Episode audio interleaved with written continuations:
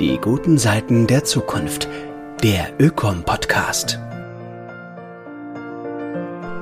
Hallo zusammen, willkommen zu einer weiteren Folge unseres Ökom-Podcasts. Am Mikrofon ist Manuel Schneider.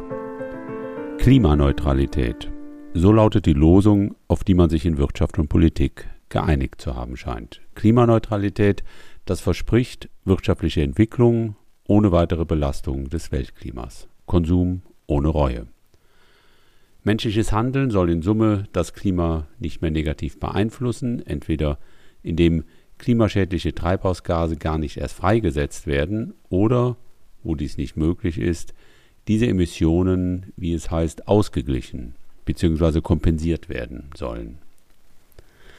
Einzig bei der Frage, wie und vor allem bis wann dieser Zustand der Klimaneutralität erreicht werden soll, ist man sich uneins.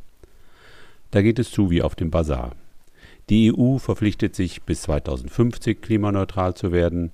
Deutschland will diesen Zustand bereits fünf Jahre früher erreichen. Bayerns Ambitionen bieten nochmal fünf Jahre weniger. Bis spätestens 2040 soll das südliche Bundesland klimaneutral sein. Um jedoch die Pariser Klimaziele einzuhalten, wäre nach Berechnungen des Wuppertal-Instituts und auch anderer Wissenschaftlerinnen eine CO2-Neutralität in Deutschland bereits bis 2035 zu erreichen, also in gut zehn Jahren. Ein Ziel, das bereits heute als völlig unrealistisch erscheint. Wie dem auch sei, an hehren Absichten mangelt es gewiss nicht, der Druck, etwas zu ändern, wird mit jeder Dürre, mit jedem Unwetterereignis größer, die Scheu, sich dabei auch auf bislang noch unausgereifte Technologien einzulassen, Stichwort Geoengineering, nimmt entsprechend ab. Wir wollen in diesem Podcast mit dem Vortrag von Katrin Hartmann der Frage nachgehen, wie realistisch all diese meist rein technischen Lösungen des Klimaproblems sind, aber auch, welche ökologischen und sozialen Kollateralschäden mit ihnen verbunden sind.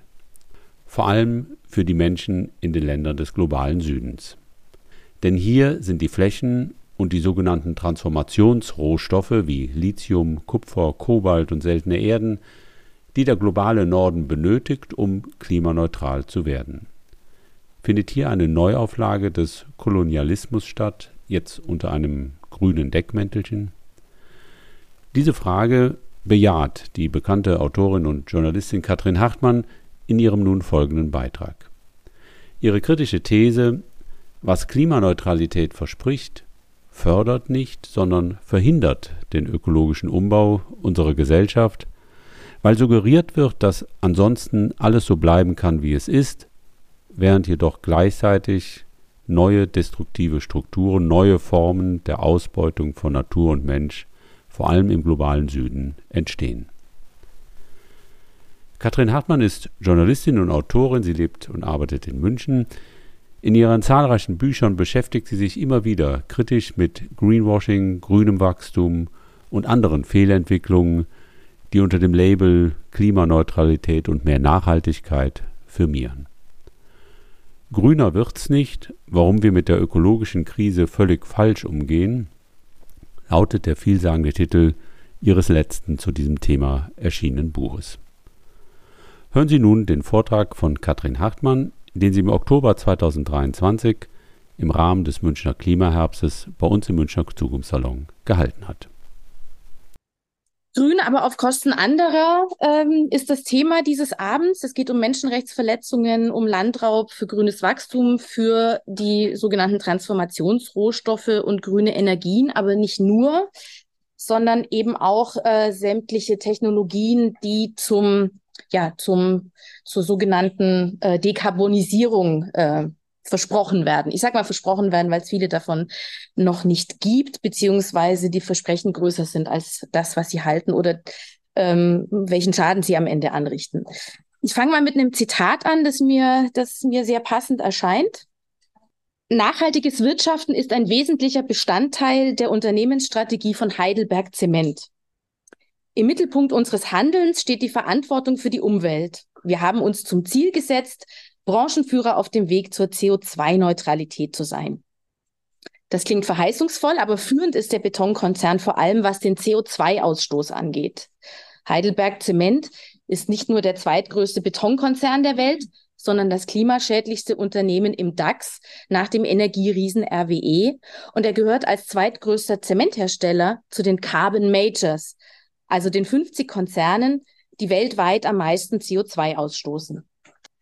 Jetzt ist das Versprechen von Heidelberg Zement abgekürzt echt stark grün. Damit will dieser Konzern weiter profitabel wachsen und das ist natürlich ein wunderschönes Versprechen, denn es klingt so, als würde einfach alles weitergehen können, wie es ist, wenn man da nur irgendwie die richtigen Technologien einsetzt. Aber auf der anderen Seite stammen zwischen acht und zehn Prozent der globalen Treibhausgasemissionen eben aus der Herstellung von Zement und Beton. Das ist dreimal so viel wie der Flugverkehr global ausstößt. Denn wenn der Kalkstein zu Zement verarbeitet wird, wird äh, bei diesem Prozess eben das darin gebundene CO2 freigesetzt. Abgesehen davon braucht die Produktion riesige Mengen von Energie. In Grün und Gut ist das kaum denkbar. Es müsste natürlich stattdessen sehr viel weniger gebaut werden, mehr renoviert und recycelt werden und Leerstand aufgelöst werden. Aber das Gegenteil ist der Fall. In Deutschland hat sich die Zahl der Neubauten von knapp 160.000 im Jahr 2009 auf knapp 290.000 im Jahr 2018 fast verdoppelt.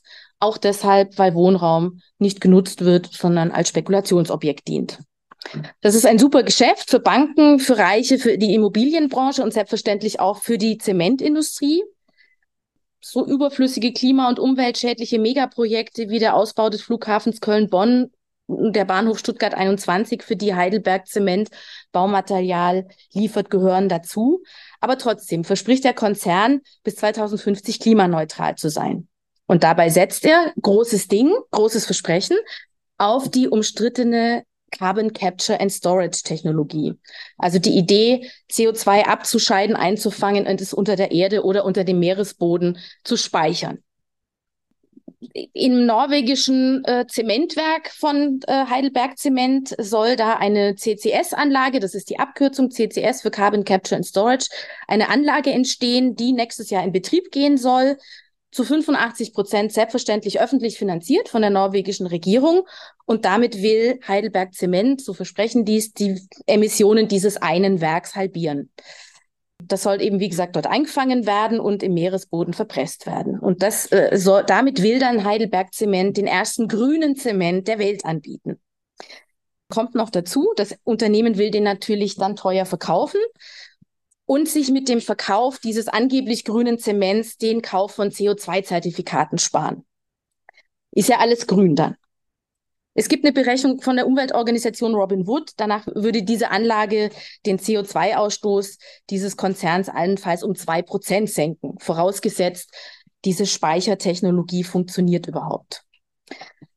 Es ist aber tatsächlich so, dass selbst nach Jahrzehnten der Forschung und Erprobung es bis heute kein ausgereiftes technisches Verfahren gibt, das flächendeckend und langfristig eingesetzt werden könnte und vor allem keines, das garantieren kann, dass dieses CO2 auf alle Zeit und Ewigkeit unter der Erde oder unter dem Meer bleibt.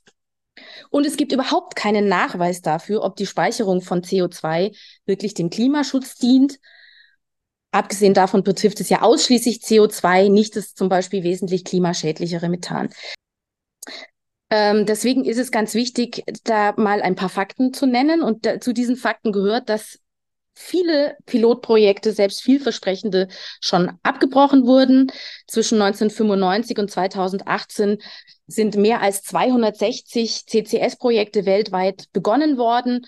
27 davon sind nur fertiggestellt worden und in den USA, wo diese Technologie schon seit den 70er Jahren eingesetzt wird, nämlich zur Gewinnung von Öl, das nennt sich Enhanced Oil Recovery. Dafür wird CO2 in die Erde gepresst, um nochmal so die letzten Reste Erdöl da rauszupressen. Also diese, es wird schon seit Jahrzehnten angewandt, ohne dass es den CO2-Gehalt in irgendeiner Form reduziert hätte. Also in den USA sind mehr als 80 Prozent der versuchten CCS-Projekte gescheitert. Das belegt eine aktuelle Studie von 2021. Es gibt da zwei Projekte, die immer hervorgehoben werden. In Norwegen, das sind äh, Snøhvit und Sleipner, das sind zwei äh, CO2-Speicher, die ähm, wesentlich auch äh, finanziert sind äh, von, von, ähm, vom norwegischen Staat, dadurch, dass es eben ähm, auch äh, Projekte der, des norwegischen ähm, Ölkonzerns sind. Ähm, und da gibt es eine sehr interessante Untersuchung, dass selbst diese beiden Projekte, die als äh, ganz, also die als als führend gelten, wo wirklich die modernste Technologie eingesetzt wird, wo wirklich äh, die Kontrollen auch richtig gut sind, dass es da auch große Pannen gab. Äh, in dem einen wandert das, das komplett gespeicherte CO2 von der ursprünglichen Schicht einfach komplett in eine andere Gesteinsschicht. Und zwar in eine, die vorher noch keiner entdeckt hat. Und im anderen entpuppte sich der Speicherort in der Realität als viel zu klein für die zuvor berechneten Mengen, die es da aufnehmen sollte. Es musste dann ein anderer ganz schnell gesucht werden, um dieses CO2 zu verpressen. Das sind äh, nur so zwei Beispiele dafür, dass das in dem, im, im Verhältnis dazu, wie groß die Versprechen sind, haarsträubend ist, was in der Realität dahinter steckt. Und das zieht sich durch die ganzen Projekte des grünen Kapitalismus, über die ich gleich eben sprechen werde. Es gibt weltweit ungefähr 50 groß angelegte solcher Projekte, noch viel, sehr, sehr viel mehr sind geplant. In Betrieb sind nur weniger als die Hälfte. Und das sind wiederum hauptsächlich Pilotprojekte, die eben nur einen Teil davon äh, ausmachen. Vielleicht noch eine Zahl, der derzeit weltweite, die weltweite Kapazität mit diesen Projekten CO2 zu speichern beträgt 40 Megatonnen. Und das sind gerade mal 0,1 Prozent der jährlichen CO2-Emissionen. Und selbst auch das eine interessante Berechnung, selbst wenn alle vorgeschlagenen und geplanten CCS-Projekte, die jetzt in der Planungsphase sind, äh, an Start kämen und funktionieren würde, wäre da die ihre Gesamtkapazität bis 2030 nur in der Lage, vielleicht ein Prozent der weltweiten fossilen ähm, Emissionen abzuscheiden. Also weit entfernt von dem, was passieren muss. Das ist, ähm, das ist die technische äh, Seite, dass es uns gar nicht helfen wird und uns nicht retten wird. Das andere ist, dass diese Technologien exorbitant teuer ist, extrem energieaufwendig und außerdem hochgefährlich durch Leckagen oder durch Unfälle kann das äh, CO2 in die Atmosphäre entweichen oder in das Wasser, bei Unfällen sogar größere Mengen. Das ist schwer ges gesundheitsschädlich und kann sogar tödlich sein. Trotzdem wird diese Speicherung von CO2 als, als letzte Lösung propagiert. Und zwar je weniger politisch umgesetzt wird, davon, was dringend nötig wäre. Also der Ausstieg aus den fossilen Energien so schnell wie nur möglich. Aber je weiter die Klimakrise voranschreitet, je weniger gemacht wird, desto mehr kommt so ein Wolkenkuckucksheim ja, wird ein solches Wolkenkuckucksheim von irgendwelchen Speichertechnologien, ähm, wird das verbreitet. Und es klingt natürlich auch alles super, wenn man sagen könnte, das bleibt alles, wie es ist, und dann holen wir das raus und speichern das und dann können alle weitermachen. Das Ganze nennt sich, und das ist interessant zu sehen, wie sich die Narrative verändert haben in der Klimadebatte. Denn wir sind ja eigentlich schon gar nicht mehr dabei, darüber zu sprechen, wo wir irgendwas aufhören, weniger machen, beenden können, sondern wir sind beim Management. Sowas nennt sich jetzt Carbon Management. Also man muss damit irgendwie technologisch umgehen. Und auch das Wirtschaftsministerium unter Robert Habeck erarbeitet gerade eine Carbon Management Strategie. Und das Interessante daran ist, dass eigentlich das, was die Klimabewegung immer gesagt hat, wir haben und die, die Wissenschaft immer gesagt hat, wir haben echt nicht mehr viel Zeit. Das wird jetzt dafür benutzt, solche Höllentechnologien ins Spiel zu bringen. Und das wirklich äh, Dramatische daran ist, abgesehen davon, dass es meiner, meines Erachtens und meiner Recherche nach sicher niemals funktionieren wird in dem Maß, wie es versprochen wird, sehr viel öffentliches Geld bindet, das sehr viel besser aufgehoben wäre, wenn, äh, wenn es in äh, Transformation gesteckt würde, die wirklich äh, die Klimakrise oder zumindest die, die kann man ja nicht mehr verhindern, aber zumindest die schlimmsten Folgen verhindern kann. Stattdessen wird es in solchen Megaprojekten versenkt, ähm, und nutzt letztlich nur der fossilen Industrie, die das weiter vorantreibt und das ja auch aus der, äh, aus der Ecke kommt und auch davon finanziert wird, ähm, damit die Öl- und äh, äh Gas- und fossile Industrie ihr Kerngeschäft weitertreiben kann. Also es ist tatsächlich so, dass sich Ölkonzerne wie Exxon und Shell besonders intensiv für diese Technologie einsetzen, denn das würde ihnen halt einfach erlauben, weiter Öl zu fördern das ist auch der Grund, weshalb diese fossile Industrie an 85 Prozent der weltweiten äh, bislang umgesetzten oder probierten CCS-Projekte beteiligt ist. Kommen auch noch andere Unternehmen dazu, also ebenso energieintensive Industrien wie Stahl, Zement und Chemieindustrie, äh, die sich da, äh, da einsetzen. Und letztlich würde das eigentlich dazu führen können, dass einfach noch mehr Öl gefördert wird. Denn wie, wir alle wissen, gibt es keine einzige internationale Vereinbarung, die den Ausstieg aus Öl und Gas festschreibt. Es ist, äh, ich, ich finde diese, diese Speichertechnologie fast noch ein bisschen mehr als die, die Rohstoffe, zu denen ich gleich kommen würde, einfach äh, ein, ein sehr aussagekräftiges Beispiel für den grünen Kapitalismus, der zeigt, dass es gar nicht mehr um eine ökosoziale Transformation geht, sondern dass es einfach ein weiteres so verspricht, nämlich diese berühmte Versöhnung von Ökologie und Ökonomie, also der Entkopplung von Wachstum, Naturverbrauch und Klimaschäden mittels solcher neuen Technologien. Aber das belegen Studien, ähm, es findet keine Entkopplung statt. Und es ist ehrlich gesagt auch schwer möglich, wenn nicht gar unmöglich, denn Wachstum ist ja immer verbunden mit Rohstoff- und Energieverbrauch. Ganz egal, wie innovativ die Technologie ist, es werden immer Rohstoffe verbraucht werden und damit Natur äh, zerstört werden. Wenn es möglich wäre, dieses Wachstum zu haben, dieses Level von Produktion, dann wäre das ein grünes Wunder. Es wäre ein grünes Perpetuum mobile und äh, soweit ich weiß, äh, ist das bisher noch nicht entdeckt worden. Das beste Beispiel dafür ist die Strategie von Biosprit. Ähm, das ist einer von vielen Versuchen der Entkopplung, die bislang wirklich krachend gescheitert sind. Biosprit, damit wollte die EU gemäß Kyoto-Protokoll den CO2-Ausstoß senken. Da hieß es, Biosprit sei klimaneutral, weil bei der Verbrennung nur so viel äh, CO2 freigesetzt würde, wie die Pflanze vorher gespeichert hätte. Damals schrieb die EU vor, dass der Anteil nachwachsender Rohstoffe am Verkehr bis 2020 10 Prozent betragen soll. Damit verbunden war aber ähm, nicht vordergründig der Klimaschutz, sondern auch, und so steht es äh, in einem der EU-Papiere drin, sondern auch die Vorstellung, dass mit diesem Biosprit, mit dieser vermeintlichen Klimaneutralität der Individualverkehr in der EU jedes Jahr um zwei Prozent noch wachsen könnte und trotzdem das Klima schonen kann, wenn eben der fossile Treibstoff durch pflanzlichen ersetzt würde. Das ist das Ergebnis davon. In Indonesien etwa ist in großem Stil Regenwald vernichtet worden. Seit 1990 hat Indonesien eine Fläche fast so groß wie Deutschland abgeholzt und mehr als die Hälfte davon ist mit Palmölmonokulturen bepflanzt. Und auch wenn die EU damit jetzt da jetzt ausgestiegen ist oder das beenden möchte, der Schaden ist da und der lässt sich nicht mehr rückgängig machen. Der Wald ist weg. Dieser, dieser Klimaschaden ähm, durch die Zerstörung der Wälder hat Indonesien zeitweise sogar zum drittgrößten CO2-Emittenten der Welt gemacht. Gelernt hat man daraus nichts die nächste Öko-Science-Fiction, an die sich Politik und Konzerne klammern, ähm, es ist in aller Munde und wird wie eine Karotte und so hier vor der Nase äh, rumgehalten, ist der ist Wasserstoff, insbesondere der grüne Wasserstoff.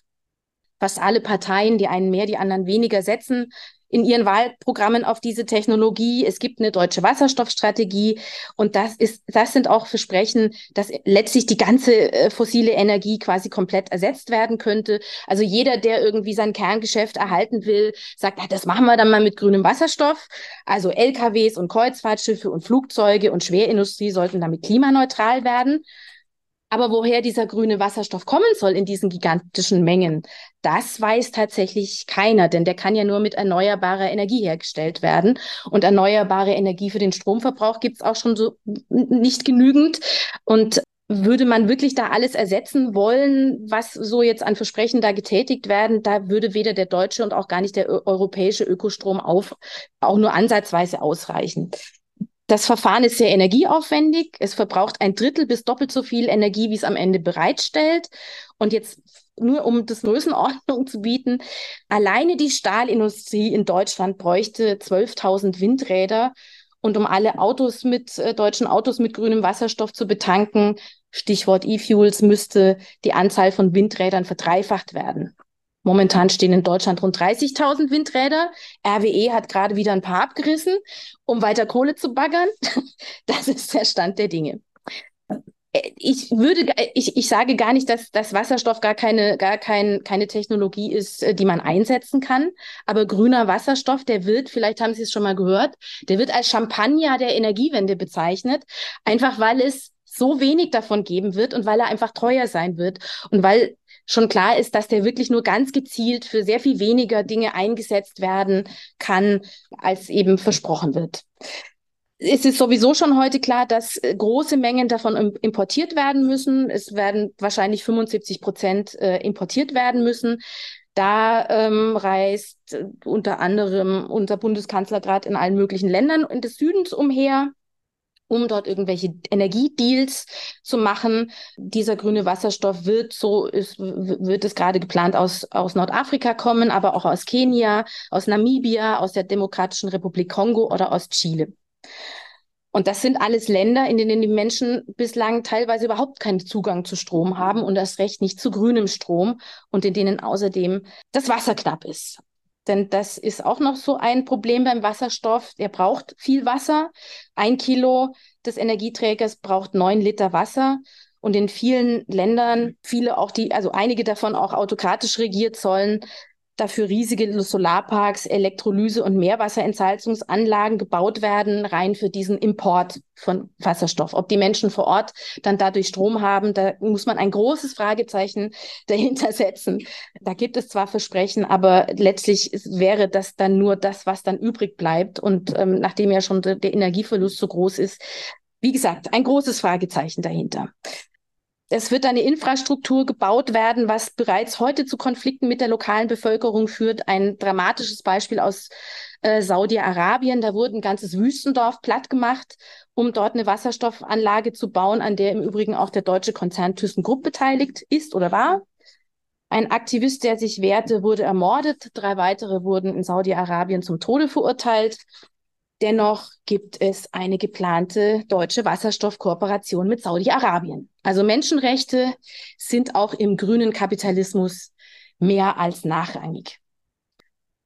Grüner Wasserstoff ist jetzt insbesondere für die Länder des globalen Nordens von Interesse und auch die große Hoffnung, also von den Ländern, die von jeher auf Kosten des Südens gelebt haben und auch für die Klimakrise verantwortlich sind, aber eben möchten, dass alles so bleibt, wie es ist, also von der Produktionsweise kein Stück abrücken wollen.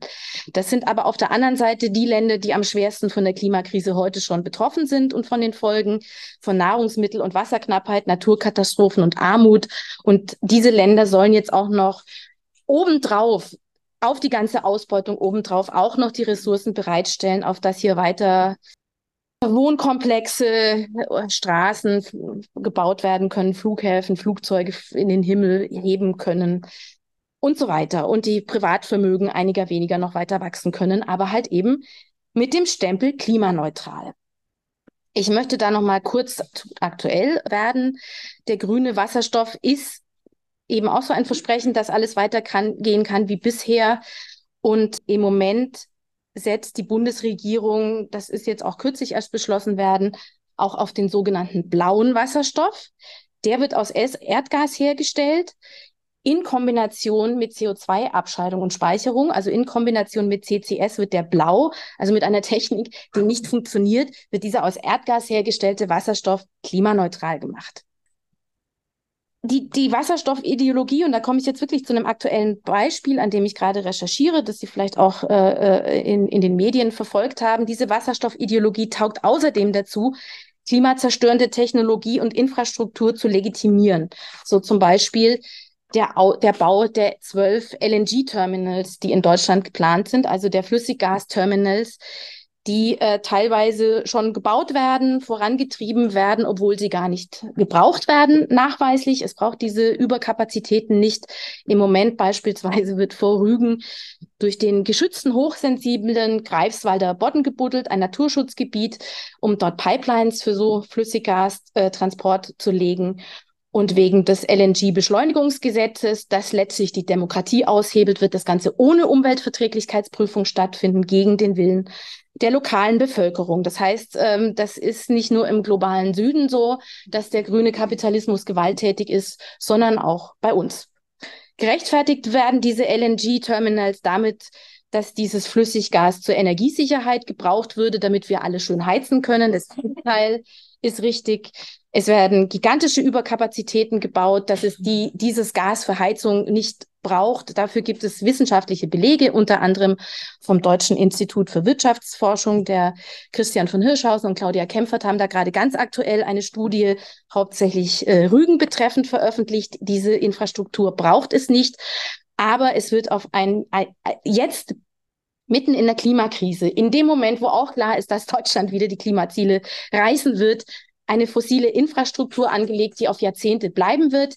Die wird auf Jahrzehnte bleiben. So steht es auch in diesen, in diesen Verträgen drin. Sie lohnen sich sonst wirtschaftlich gar nicht. Es gibt bereits äh, Bank, äh, es gibt schon lange Banken, die dann auch den, äh, in den Ausbau in den USA investieren, äh, wovon ein großer Teil dieses Flüssiggases kommt. Dort wird dieses Flüssiggas mit Fracking gewonnen.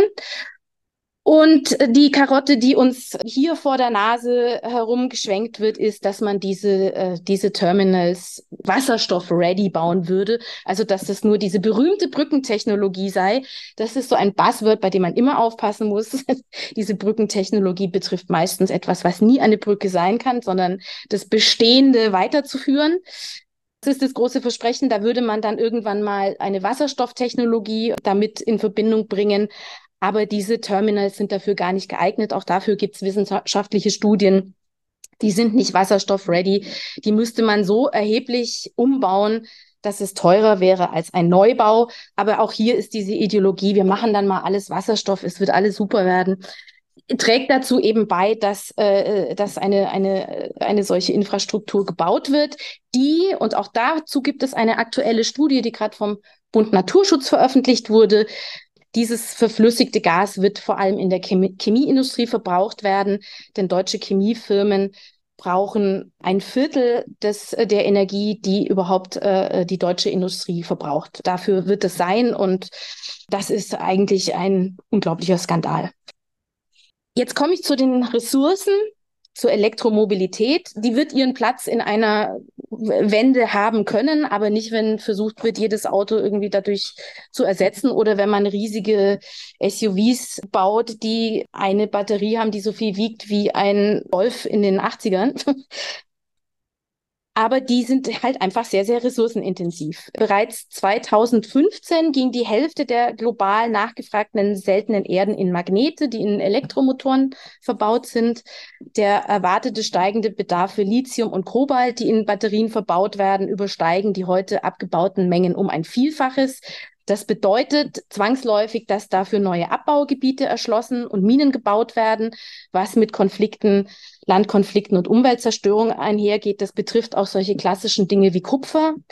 Das betrifft auch Bauxit. Das betrifft auch solche Stoffe wie Nickel. Da gibt es gerade einen sehr dramatischen Fall in Indonesien, wo eine Nickelfabrik erweitert werden soll und damit ein un, ein, ein äh, Regenwald zerstört, in dem ein unkontaktiertes Volk lebt. Also es werden wirklich durch diese Erweiterung für diese neuen zusätzlichen Rohstoffe die letzten intakten Naturgebiete äh, geopfert, um eine grüne, vermeintlich grüne Wende herzustellen, um den grünen Kapitalismus äh, zu etablieren. Der Lithiumabbau, das ist natürlich eine Diskussion, weil es natürlich auch schon Batterien ohne Lithium gibt, ob das zu einem natürlichen Ende führen wird, aber die Schäden sind bereits da. Es wird im Moment auch äh, immer noch abgebaut. Das sorgt in den Anden für Wassermangel, für die Versalzung landwirtschaftlicher Böden und für Landkonflikte mit der indigenen Bevölkerung. Und das ähm, sind einfach Dinge, die bleiben werden. Also selbst wenn man das jetzt aufhört, dann muss man sich immer darüber auch im Klaren sein. Es ist wie bei Biosprit, es werden Schäden einfach verursacht und manches davon ist auch einfach nicht mehr rückgängig zu machen oder nur sehr schwer. Und das ist genau ein Kernproblem des grünen Kapitalismus. Soziale Fragen spielen auch da keine Rolle.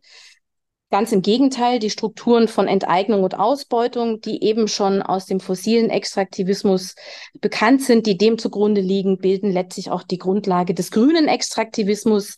Also auch bei der Gewinnung von diesen sogenannten kritischen Rohstoffen ähm, oder Transformationsrohstoffen von erneuerbarer Energie auch stehen auch Menschenrechtsverletzungen, Landraub und Naturzerstörung auf der Tagesordnung, wenn sie nur dazu da sind, ähm, das, was was ist, zu erhalten und weiteres Wachstum zu generieren. Aber natürlich gibt es ein Versprechen, das diese Ideologie so attraktiv macht. Nicht nur für Konzerne, sondern auch, es ist auch ein Versprechen an die Gesellschaft, dass alles bleiben kann, wie es ist. Weil wenn es für jedes Problem eine technische Lösung geben würde, auf die irgendwie schon mal irgendwann jemand kommen würde, sei es eben das CO2-Speichern unter der Erde oder so wahnwitzige äh, Geoengineering-Technologien wie Sonne verdunkeln, dann muss sich strukturell nichts ändern. Das ist ein Begriff, den Sie auch bestimmt viele von Ihnen vom Autoren Du, Ulrich Brandt und Markus Wissen kennen. Die imperiale Lebensweise steckt dahinter, die eben an die globalen Machtverhältnisse erhalten soll. Das ist ein Begriff, mit dem Ulrich Brandt und Markus Wissen dafür hernehmen, um zu beschreiben, wie der Alltag eben in reichen Ländern schon seit dem Kolonialismus dadurch geprägt ist, dass systematisch und überproportional ähm, auf billige Ressourcen und billige Arbeitskräfte im globalen Süden zurückgegriffen werden, damit wir einen Lebensstandard erreichen können, den wir mittlerweile als normal betrachten. Wer die ganzen Diskussionen zu den letzten Wahlen äh, beobachtet hat, wie äh, hysterisch das verteidigt wird, dass man sich nichts nehmen lässt und nicht die Freiheit von irgendwelchen äh, Klimaaktivistinnen äh, nehmen lässt, äh, das ist genau das. Das ist eigentlich ein, ein, ein sehr hysterischer Ausdruck dessen, äh, was dem zugrunde liegt. Die ökologischen und sozialen Kosten aber werden ausgelagert, eben vor allem in den globalen Süden. Es gibt ein schönes Zitat, das äh, zitiere ich immer wieder von einem belgischen Geografen äh, des Namens Erik Swingedau. Der hat einen schönen Essay geschrieben, namens Apocalypse Forever. Und er beschreibt da drin, wie die Regierungen, weswegen sie damit auch so gut durchkommen, die Regierungen den Klimawandel oder die Klimakrise als Feind von außen inszenieren, der nur von innen heraus, also mit kapitalistischen Mitteln bekämpft werden kann. Zitat, mit anderen Worten, wir müssen uns radikal ändern, aber im Rahmen der bestehenden Umstände, sodass sich nichts wirklich ändern muss. Und das klingt dann vielleicht absurd, vielleicht für Sie jetzt nicht mehr, weil ich schon so viel dazu erzählt habe und weil Sie bestimmt darüber auch schon gelesen haben. Aber es klingt ja eigentlich total widersprüchlich und absurd, dass innerhalb des grünen Kapitalismus selbst Klimaschutzmechanismen und Biodiversitätsprogramme Menschenrechte verletzen und die Zerstörung des Planeten wirklich noch befeuern. Es gibt, also es gibt ja praktisch keinen einzigen Konzern, also von Autokonzernen über Chemiekonzerne bis hin natürlich selbstverständlich auch zu Konsumgüterkonzernen, die sich Net Zero Pläne aufgestellt haben, also versprechen bis 2050 klimaneutral zu werden. Und hinter den Begriff der Klimaneutralität würde ich jetzt gerne nochmal gucken wollen. Also ein Beispiel nur Öl, der Ölkonzern Shell verspricht dann den Kundinnen CO2-neutrales Tanken und will dafür Bäume pflanzen. Gleichzeitig plant das Unternehmen natürlich neue Öl- und Gasprojekte. Das ist ja auch erlaubt. Der Dachverband der Fluglinien IATA hat angekündigt, klimaneutral wachsen zu wollen. Dafür bieten sie äh, an, den CO2-Ausstoß zu kompensieren.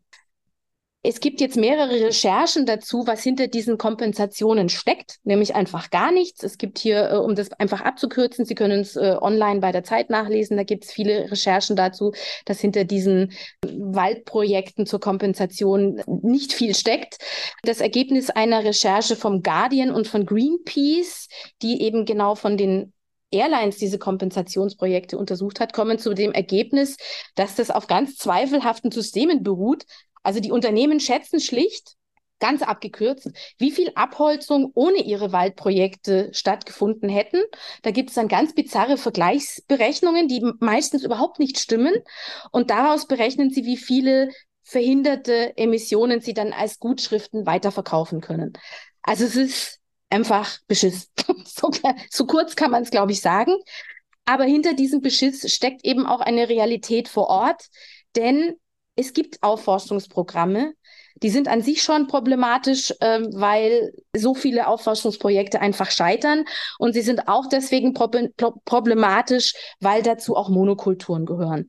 Es gibt beispielsweise ein globales Programm, das nennt sich Bonn Challenge, also äh, 2011 von der Bundesregierung und äh, der Weltnaturschutzunion gegründet. Damals hieß es 350 Millionen Hektar also eine Fläche so groß wie Deutschland, will die Initiative mit Bäumen bepflanzen. Klingt natürlich erstmal total super.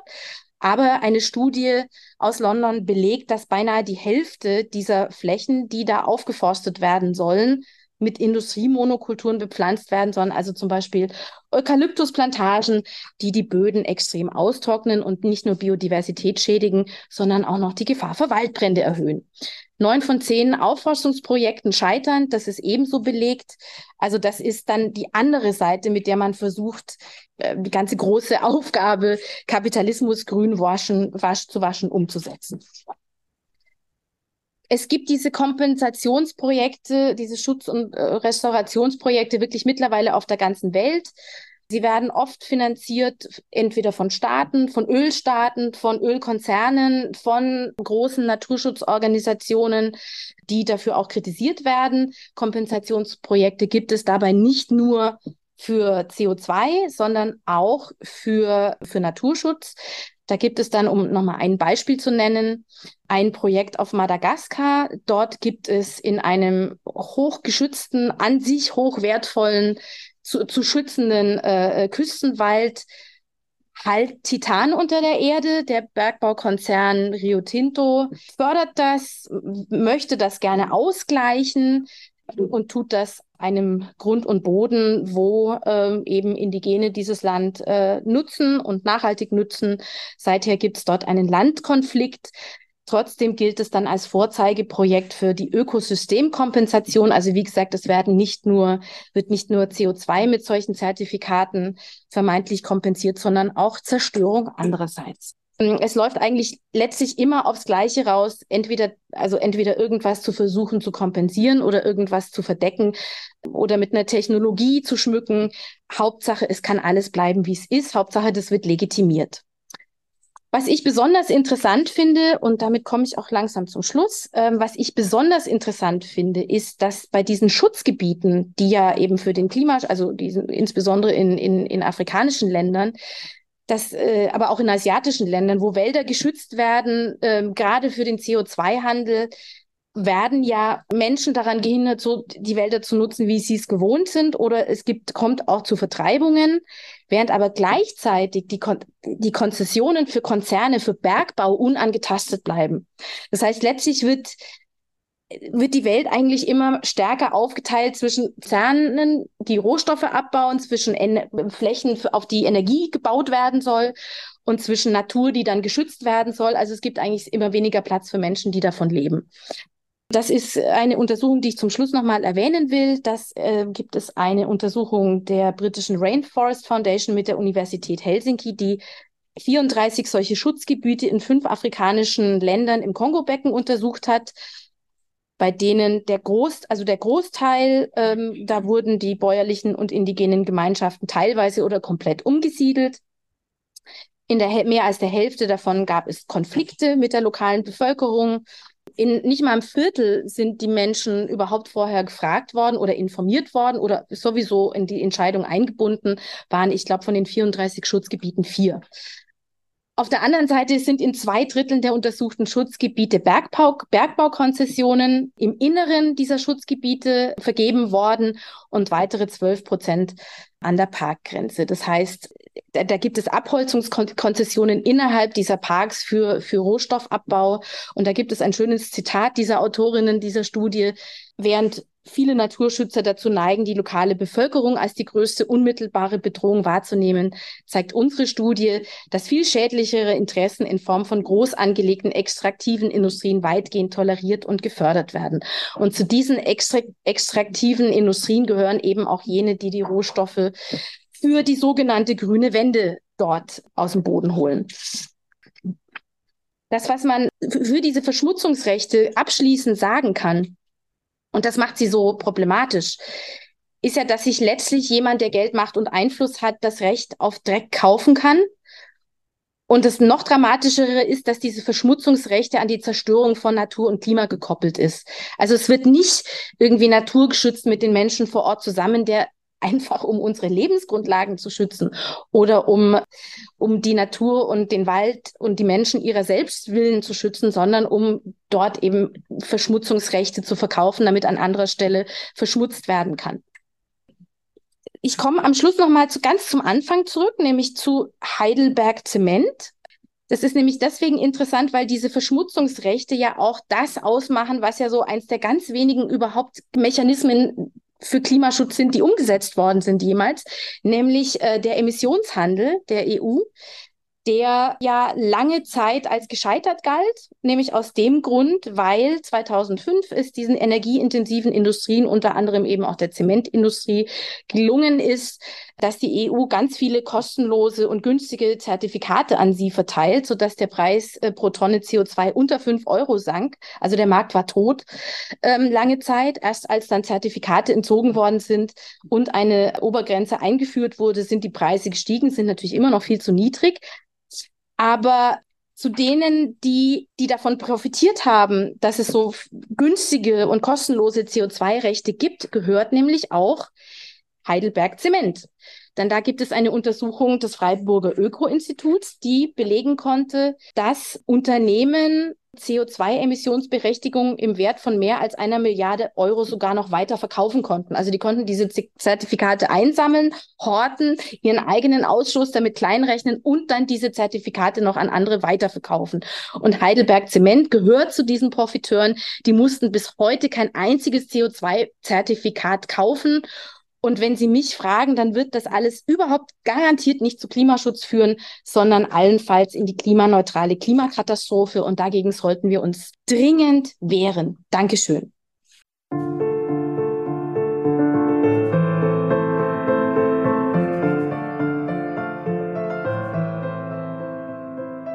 Das war der Ökom-Podcast, heute mit einem Vortrag von Katrin Hartmann. Schön, dass Sie dabei waren. Weitere Infos finden Sie in den Show Notes oder unter www.öko-verein.de. Danke fürs Zuhören und bis zum nächsten Mal.